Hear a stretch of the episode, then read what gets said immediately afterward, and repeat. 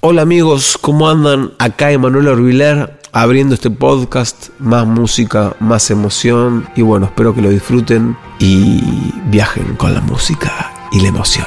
Abrazos. Hola, gracias por elegirnos y bienvenidos una vez más a Más Música, Más Emoción. ¿Cómo logra un artista luego de 15 discos seguir sonando versátil, fresco y actual? Mi nombre es Fede Vareiro y con Data te invito a descubrir cómo nace la música que escuchamos y a repensarla desde otras perspectivas. Mi nombre es Agustín Genoni y les propongo buscar puntos de encuentro entre artistas, culturas, países y géneros en cada episodio de este podcast. Además, los testimonios en primera persona harán que esta experiencia esté verdaderamente completa. Bienvenido Emanuel Orbiler a Más Música, Más Emoción. Casa de Artistas. Su mamá, una gran artista plástica. Les recomiendo googlear Mercedes Villar Collage, esta última es la técnica que la distingue, y la tercera imagen que aparece ahí es la que tengo ahora de fondo de pantalla. Mercedes hace girar el mundo con sus imágenes y que la vida se muestre, nos viva, nos atraviese. Eso lo dijo hace muy poco Pipo Lernud. Su viejo, Eduardo Dylan Martí, un histórico fotógrafo del rock argentino, músico de bandas como Trieste y Pacífico allá por los 70, fue también el responsable de los videos de Luis Alberto Spinetta. Sí, y del video de esta canción también.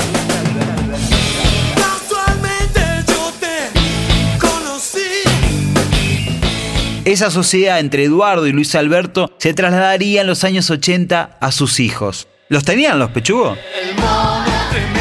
Dante, Catarina y Valentino Spinetta, Emanuel Orbiler, Lucas y Guadalupe Martí. Una formación integrada por estos dos grupos de hermanos.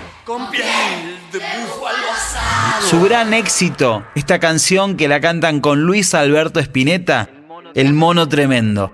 Sabíamos bien lo que queríamos, bien de pendejos.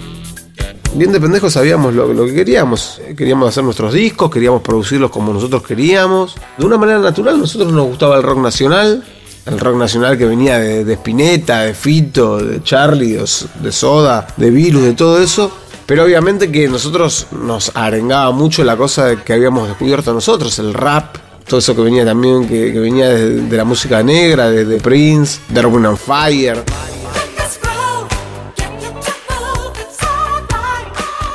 Después empezamos a aprender mucho de, del funk y de todo eso, de la música negra. Bueno, se nos empezó a dar esa mezcla que creo que, que eso también es un símbolo de, de los tiempos de ahora, de, de, que las músicas se mezclan y no, no hay una sola música.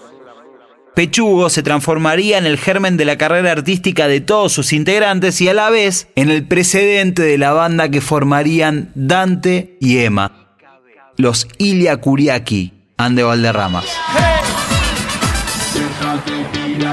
Con el hip hop o rap que abrazamos con Dante bien de pendejos en finales de, los 80, principios de los 90, que empezamos a descubrir esa música que a, que nosotros nos permitía también eh, poner sobre la mesa, no sé, una, una nueva manera de, expresarnos, es decir, nosotros creo que empezamos más siendo letristas que músicos, ¿no? Teníamos nuestros cuadernos de colegio y escribíamos letras que eran como rimas, y cuando empezamos a descubrir el hip hop y todo eso, es como que nos, nos calzó perfecto el primer plan con Dante, me acuerdo una vez tirados en el pasto, era que nos vaya bien y podernos comprar una bicicleta carrera cada uno. Mirando el cielo, che, boludo, sí, estaría bueno, re bueno tener una banda y sí, y después nos, compramos una bicicleta, no. Al final nos compramos bicicletas. Nos empezamos a comprar guitarras. Emanuel tenía 16 años y en el 91 los Curiakis sacarían su primer álbum, Fabrico Cuero. Siete canciones compuestas por ellos. Es Tuya Juan, la canción que fácilmente asociamos con ese disco. Y con letras como las de Nacido para ser Argentos, que tiraban unas barras muy poderosas.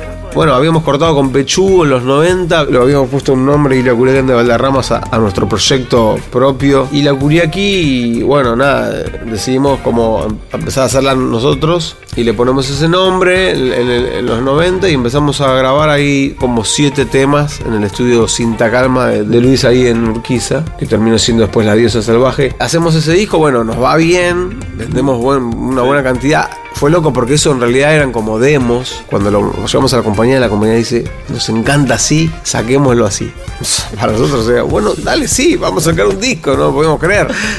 Dos años después, Horno para calentar los mares, un disco con una apuesta sonora distinta. No Way José sería el hit del álbum, una canción que tiene samples de Giorgio Moroder por un lado, Barry White por otro, de Invisible, incluso la banda de Spinetta Padre, y una canción increíble que podemos encontrar llamada Virgen de Riña. En ventas no superó las expectativas, bah, las expectativas de la discográfica, y la misma decide rescindirles el contrato. Viene Horno, que es un salto re loco porque Dante empieza a tocar la guitarra y empieza a grabar todas las guitarras de ese disco. Yo empecé a tocar un poco el bajo. Nos armamos la banda, tocamos con Bardinelli, con Nale, que terminarían siendo músicos claves de, de- de la escena. Pero ese disco no explota como estaban esperando, vende algo así como 15.000 y creo que tenía que vender 20.000, una cosa algo así, un número así. Entonces viene como una especie como de, de orden de la regional, no, ni Argentina, y le dice que todos los artistas que habían vendido menos de ese número tienen que devo- devolverles el contrato. Y bueno, nosotros nos decidimos meternos al estudio medio independientes a grabar cinco temas. ¿Inmediatamente? Inmediatamente eso. Pero suponete que venís de una difícil y que tenés que levantarte. Y bueno, lo haces, te levantás con todo. La, ¿Tenés esa imagen? Ok. Bueno, ahora imagínate que te levantás con todo y la rompes absolutamente toda. Eso pasó en el año 1995 con Chaco, un disco de los Kureki que para nosotros es generacional absolutamente. Bienvenidos a la casa Jaguar. Chaco, Abarajame, Jaguar House, Hermosa From Heaven, Ipanema, Remisero, Abismo. No, no estoy diciendo las canciones que más me gustan del disco, estoy leyendo en orden los primeros 7 de un disco de 16 temazos. Bueno, nos metemos en el estudio y bueno, empezamos a pelear todos esos temas de Chaco.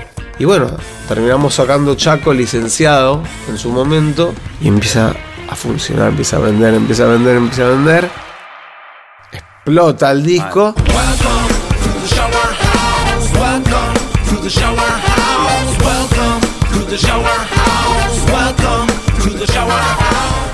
Uf.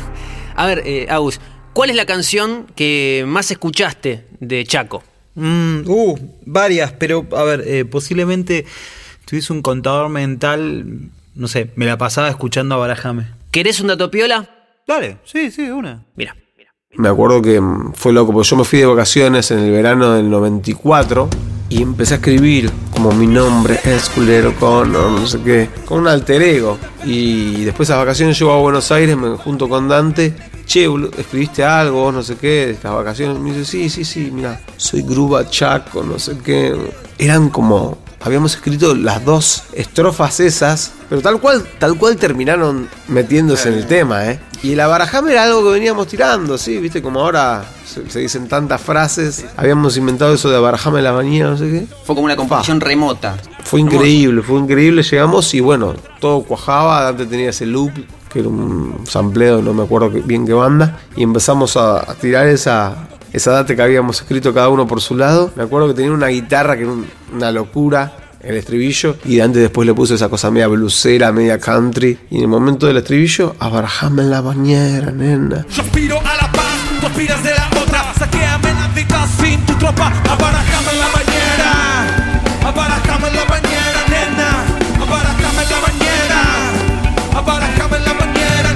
Un MTV Unplugged que se llamó Ninja Mental en el año 1996 y luego Versus, ese amalgama de géneros bien gruberos entre funk, soul y rap, con arreglos de cuerdas increíbles en canciones como Expedición al Clamajama, Tregua y A Moverla con Jugo. Bueno, en el medio de todo esto aún subsistía una resistencia hacia Kuriaki de parte de un sector más bien conservador u ortodoxo. Desde ya que Ilia Kureki fue una banda amada, no sé si odiada, discutida, resistida, lo ortodoxo del rock, que no sea, no lo he sentido tanto en los músicos, sino más en el público, ¿no? A nosotros nos invitaba a tocar Divididos con una banda de rock crudo, sobre todo en esos discos de los 90, del principio de los 90, y nos invitaban a tocar y éramos amigos, nos juntábamos con su baterista de ese momento, que era Federico Gil Solá, y el público nos resistía, ¿entendés? Y también íbamos a tocar a un festival en donde tocaba Spinetta Padre y Divididos también, no sé, se llamaba, se me viene a la cabeza, eh, Maest Rock, ahí en la Plaza de Congreso. Y a mí me estalló una botella de litro de cerveza a medio metro.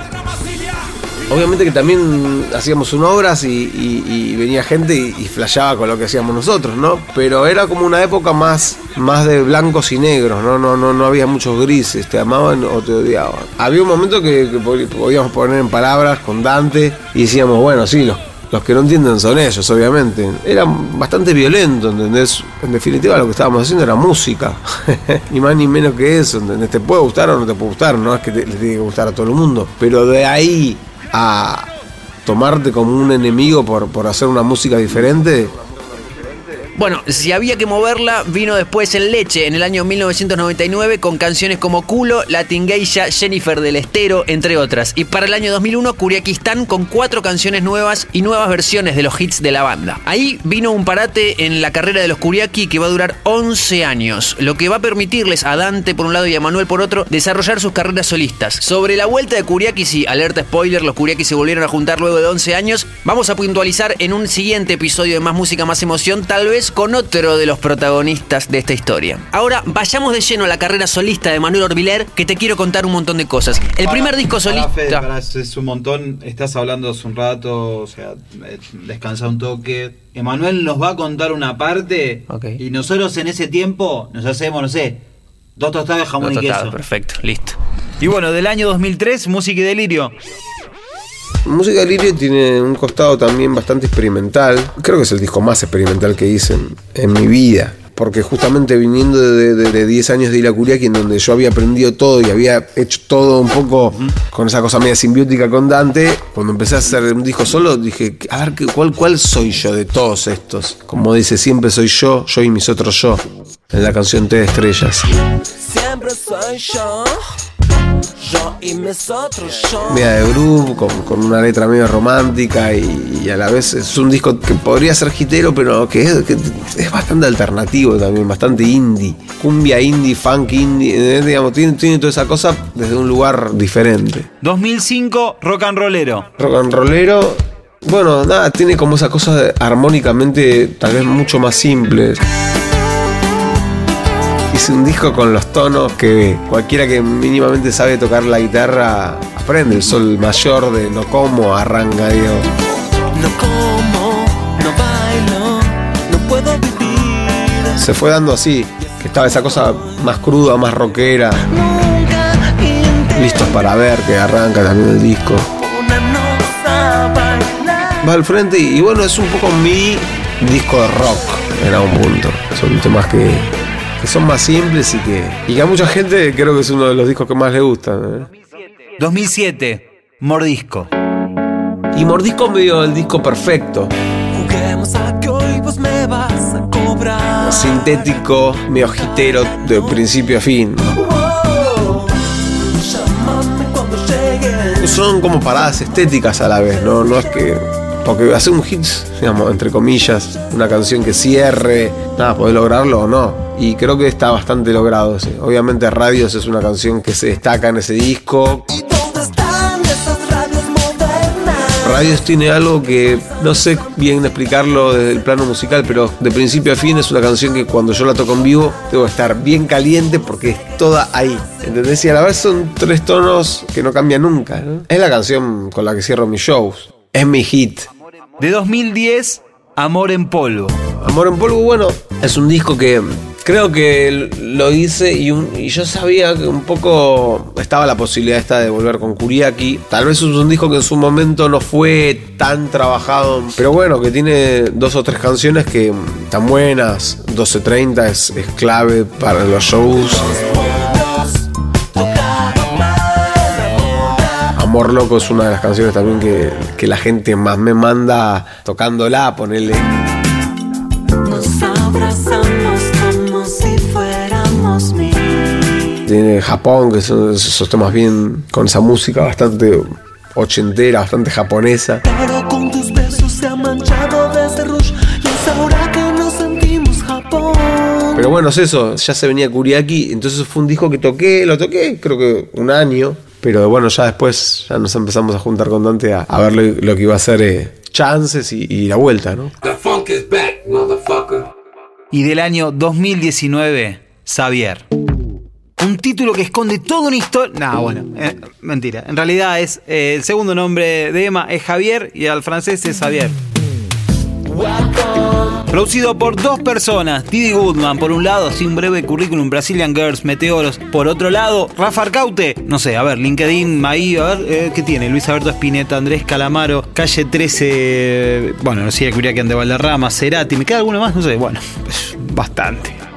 Hagamos la siguiente prueba de todo lo que venimos hablando, volvamos a esa pregunta inicial. ¿Cómo logra un artista luego de 15 discos seguir sonando versátil, fresco y actual? Ok, y pensemos cómo se plasma todo eso en este sexto disco solista de Manuel Orbiler llamado Xavier. Preguntas, ¿hay groove? Sí, hay groove en canciones como Welcome, que es la que está sonando. Y en una de mis favoritas, llamada Negra Mon Amour. Me vuelves loco,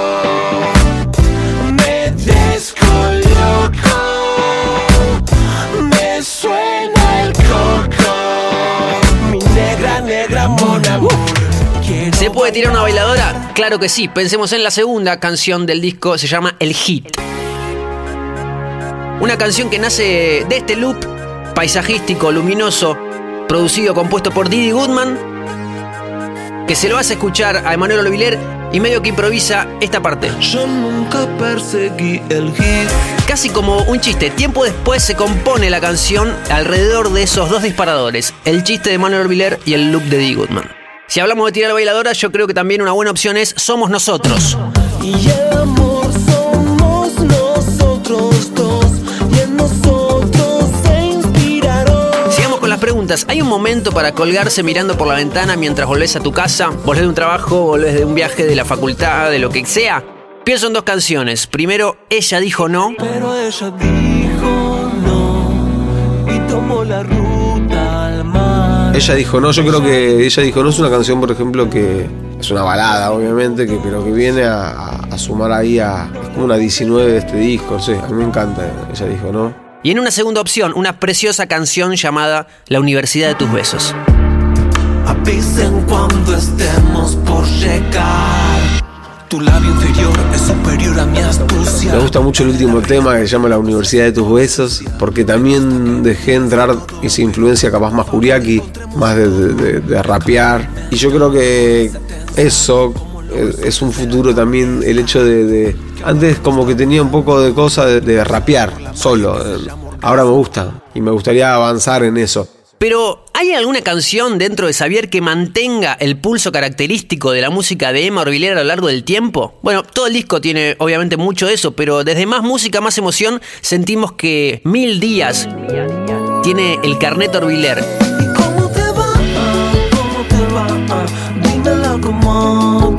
perfumada por ese mid-tempo que es casi para nosotros la esencia de la música de Emma. La gente entra en un mood especial con el tempo de las canciones, que es, creo que es mi, mi tempo natural, es el mid tempo, ¿viste? Es un tempo que, no, que te permite como estar ahí, esa cosa de llamarme, de amor loco, de no como, de yo lobo, ¿viste?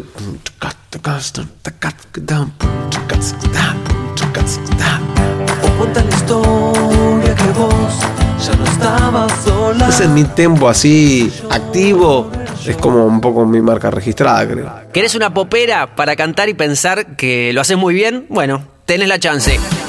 Siempre es así. Es lo que nos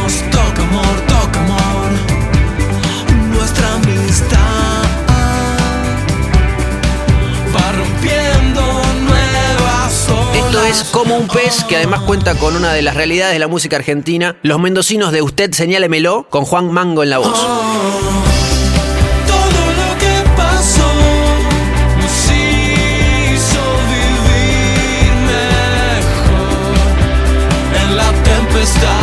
Me parece que los discos tienen que ser buenos, no importa cómo llegues a eso. Esa cosa de, bueno, nada, eh, son mis discos solistas, quiero que sea compuesto por Manuel Orbilar, compuesto y producido, toda esa cosa que, que me la fui sacando con el tiempo. Por eso que en este disco abrí mucho el juego a componer con otros músicos, Didi Goodman, Rafa Arcaute, y creo que esa es una diferencia de este disco.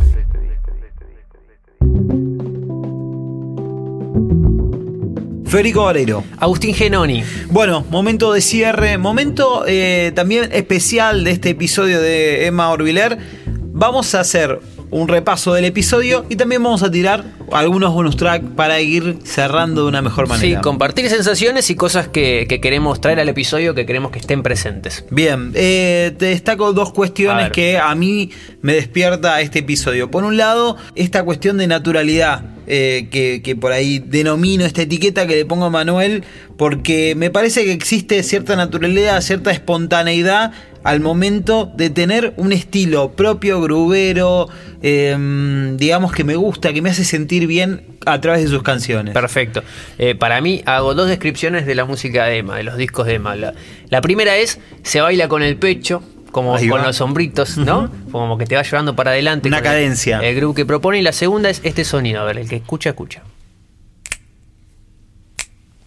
Chasquido de Emanuel Orlila. Ahí va. Y por otro lado, algo que em, me cuesta no tener, que es nostalgia. Eh, en este caso, y en particular con Kuriaki, con Nia Kuriaki de Valderramas. Es una banda que Chaco, estaba, hablamos de Chaco en este episodio, año 95, tenía 10 años. Entonces, es una banda de, de mi época, se podría decir. Y sin embargo, y a pesar del cariño y de la identificación y de haber estado, no sé, mucho tiempo escuchando sus canciones, viendo sus videos, Sí.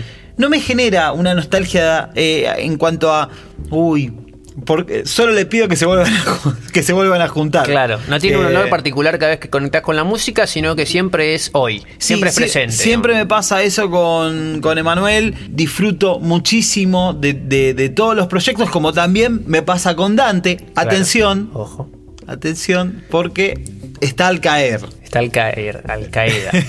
está, al, está al caer en un próximo episodio. Ya vamos a. Ya anticipamos igual. Sí. Pero, pero bueno. no. Forma parte igual del bonus track de alguna manera. Eh, sí, y escuchamos un poquito de la historia de Barajame. Sí. Un poco de, digamos, del marco compositivo. ¿Es cierto que podría no haber existido? Algo de eso nos cuenta Emma en este bonus track. Y el tema lo tocamos bastante antes de que salga Chaco. Creo que un año antes lo tocamos, lo empezamos a tocar. Y ya se, hab- se había vuelto medio hitero en vivo. Y yo me acuerdo que le dije en un momento antes, che, este ya está quemado este tema. Ya lo conoce nuestro público, no sé qué. Dejémoslo afuera. Es más, me acuerdo que Emma, cuando la grabamos, no quería meterla en el disco. Decía, no, che, boludo, ya está, esta la tocamos mucho. Decía, boludo, para que está buena esta canción. Creo que esta canción va a andar. Y Dante me dijo, no, no, pongámoslo, pongámoslo porque está bueno, no sé qué. Buena adelante, ¿no? Buen adelante, buen punto para Dante. buena tuya. Estaba la voz también de Dante Spinetta. Sí. Atención, Atención. se viene algo. Todo- en el episodio ya estuvi- lo Ya estuvimos contando, así que bueno. En algún momento va a estar el episodio con Dante y también vamos a tener una partecita de su. Otra mirada, su otra perspectiva de parte de la historia que contamos hoy. y También mucho desarrollo de cosas que no.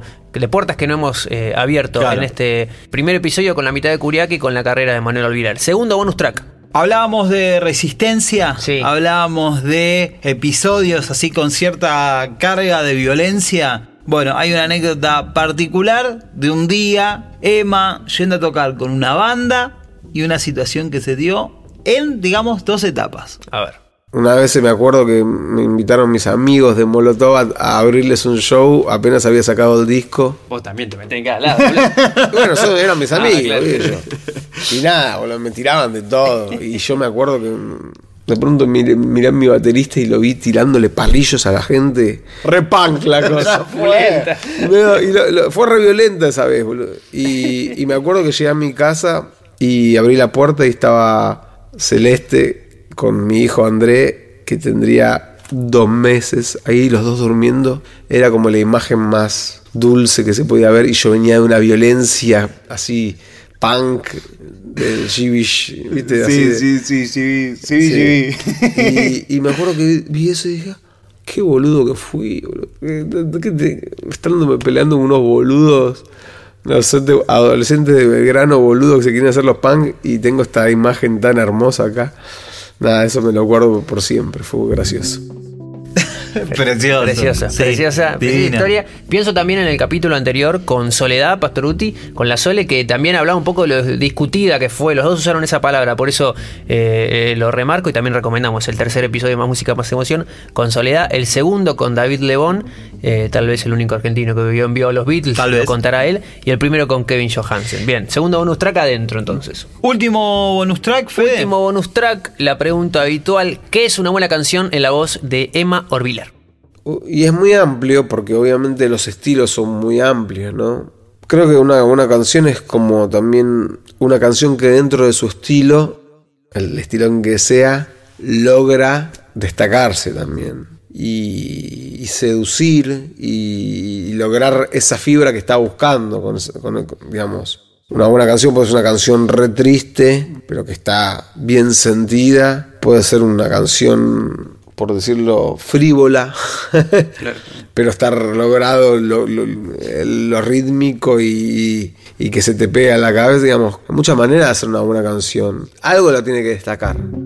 Me gusta ir recogiendo distintos testimonios, distintas miradas, algunas no tanto, eh, de distintos músicos. La pregunta se repite, se va a seguir repitiendo. Cerrando ya este cuarto episodio a la espera de un quinto, un quinto episodio que creo que lo vamos a encarar, no distinto, pero sí con una mirada un poquito más Particular. particular. Así que proponemos que sigan esta cuenta, que sigan al podcast Más Música, Más Emoción, eh, a Agus y a mí también. Ahora me Sí. contagiaste un poco, me gusta que nos cuenten dónde están escuchando el podcast, cuándo lo están escuchando. Nos pueden escribir a nuestras redes sociales, Agustín Genoni, Fede Vareiro. Y eso es todo, creo. Eso es todo, amigos y amigas. Nos volvemos a encontrar en la próxima edición, en el próximo episodio de este podcast que se llama Más Música, Más Emoción. Adiós. Si quieres escuchar las canciones que sonaron en este episodio con Emanuel Orbiler, armamos una playlist que la encontrás en el usuario de Filter Argentina.